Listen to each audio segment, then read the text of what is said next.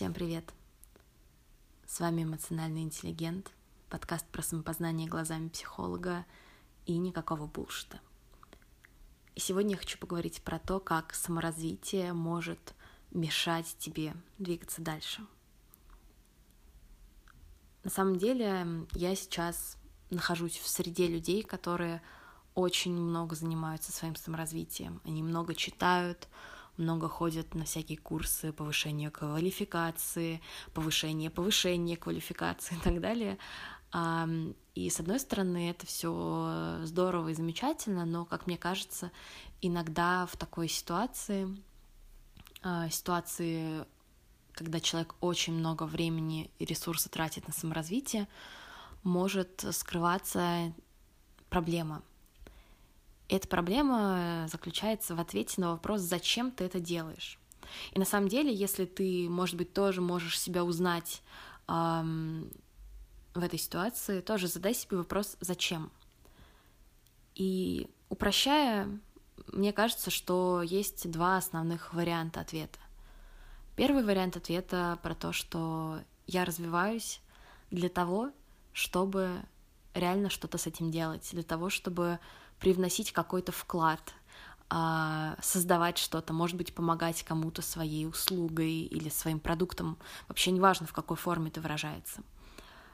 И второй вариант ответа — я развиваюсь для того, чтобы почувствовать себя определенным образом.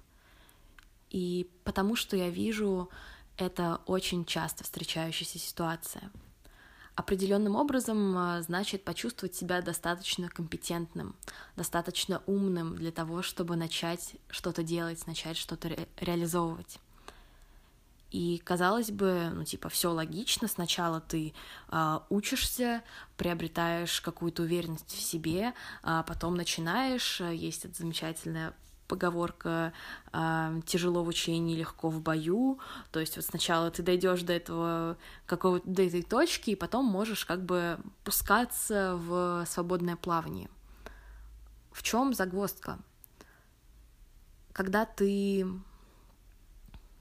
учишься, узнаешь больше, э, точка, в которой ты почувствуешь себя достаточно компетентным, она отодвигается — от тебя.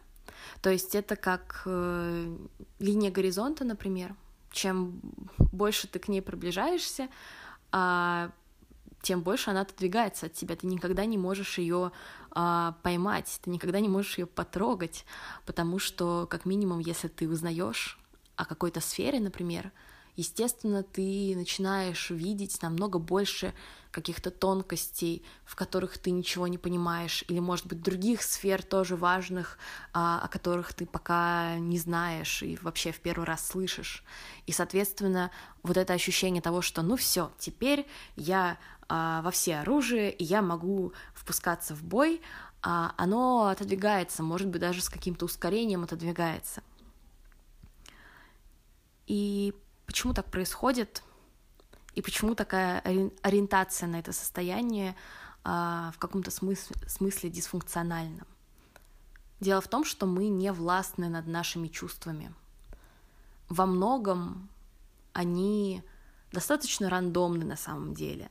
То есть, да, с какой-то стороны они зависят от наших мыслей, но при этом мы не можем непосредственно влиять на эти чувства. И э, все, что касается уверенности в себе, мы тоже не можем непосредственно на это влиять. И когда мы говорим про уверенность в каком-то, в том, что ты можешь, например, э, заниматься какой-то деятельностью, самый лучший способ приобрести эту уверенность, эту опору в себе в том, чтобы заняться этой деятельностью. Ты не можешь как-то э, до начала просто заранее для себя подготовить эту подушку безопасности и потом начать. И тут как раз-таки получается такой в каком-то смысле замкнутый круг в том, что для того, чтобы приобрести уверенность в себе, тебе нужно что-то делать реально. Тебе нужно реализовывать себя в этой сфере, в которой ты хочешь чувствовать себя уверенно. Но при этом нам кажется, что для того, чтобы начать реализовывать себя в этой сфере, нам сначала нужно почувствовать себя уверенно. И так не происходит. И есть такая еще дополнительная трудность, которая заключается в том, что даже если, несмотря на э, всю эту неуверенность и ощущение, что ты еще не достиг этой точки абсолютной компетентности в чем-то, э, даже если, несмотря на все это, ты все-таки начинаешь что-то делать, на тебя, скорее всего, обрушивается целый шквал негативных эмоций, самокритики, голос, который говорит, что ты недостаточно хорош, недостаточно умен и так далее. И это абсолютно естественно. Это, это трудность, но это не проблема. Проблема заключается в том, как мы воспринимаем свои мысли, как мы вообще привыкли воспринимать свои мысли. Как правило, когда у нас появляется какая-то мысль, нам кажется, что так оно и есть. Мы даем очень большой кредит доверия своим мыслям. И при этом, так, ну, наивно в каком-то смысле с ними обращаясь, мы забываем про то, что мы можем выбирать. Мы можем выбирать, каким мыслям верить, каким не верить. И тут э, тоже такой важный момент, который заключается в том, на основе чего ты можешь верить и не верить мысли. Потому что очень часто, когда появляется какая-то негативная мысль, э, там не знаю, я, например, а, не могу сказать, что я знаю все о создании бизнеса. Ну, если говорить про меня, то я знаю примерно около ничего, а, несмотря на то, что я сейчас пытаюсь этим заниматься. А, если я скажу себе, что, ну блин, да, вот этот голос говорит мне, что я ни черта не знаю, но это же правда, это же правда так, я же правда ничего не знаю, значит, наверное, я правда ничего не смогу создать. Если мы отталкиваемся от критерия а, правдивости, это нас ни к чему не приведет, потому что он все равно субъективный, и он как бы никак не поможет. И другой критерий, от которого можно отталкиваться в вопросе того, каким мыслям доверять, а каким нет, это критерий э, рабочести, скажем так. Это как-то криво звучит по-русски, в, английском это workability — а, рабочесть. Наверное, есть какое-то другое слово, но я пока что его не могу так сходу придумать, поэтому будет э, или эффективность, может быть. И суть заключается в том, что вот представь, э, ну, найди эту мысль, которая, например, тебя сейчас тревожит. Например, для меня эта мысль то, что а, я сейчас занимаюсь бизнес-проектом, который меня невероятно вдохновляет, который мне кажется очень важным и классным, но при этом эм, мой голос, мой самокритик говорит мне, что у меня ничего не получится, я ничего не понимаю и вообще. Отталкиваясь от критерия эффективности, нужно спросить себя, угу, вот есть эта негативная мысль. И когда я с ней сцепляюсь, когда я крепко за нее держусь, рассматриваю ее со всех сторон, как она заставляет меня действовать. Помогает ли она мне, например, а, сесть, там, пересмотреть свой план, начать с кем-то договариваться о каких-то там условиях, а, начать производить, собственно, продукт, написать текст для него. Или же нет, и ответ, естественно, нет. Когда я сливаюсь с этой мыслью, когда я к ней подхожу как к абсолютной правде, я на самом деле просто хочу забиться в уголочек, э, накрыть себя в этом уголочке пледом и просто пролежать так, э, ну, может быть, хотя бы день, но хочется мне так пролежать всю жизнь, чтобы вообще никогда не высовываться из этого уголочка, не видеть мир, потому что я могу облажаться.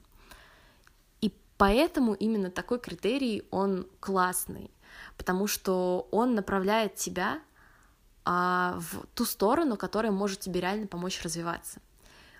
И таким образом ты выдерживаешь такой баланс доверия к своему внутреннему голосу. То есть ты не даешь ему полное, не знаю, полный контроль над собой, но при этом у тебя нет такого ощущения, что я вообще не знаю, чему доверять, чему нет. То есть отталкиваясь от этого критерия, насколько для тебя эта мысль эффективна, у тебя, с одной стороны, появляется какая-то опора в виде мысли, на которую ты можешь опираться, потому что, естественно, мы не можем функционировать без мыслей, но, с другой стороны, ты можешь отсеивать шлак ненужный. И еще один важный момент по поводу ситуации, в которой ты не можешь решиться начать что-то делать, заключается в том, что ты понимаешь, что если ты начнешь, тебе нужно брать ответственность за себя в этом деле.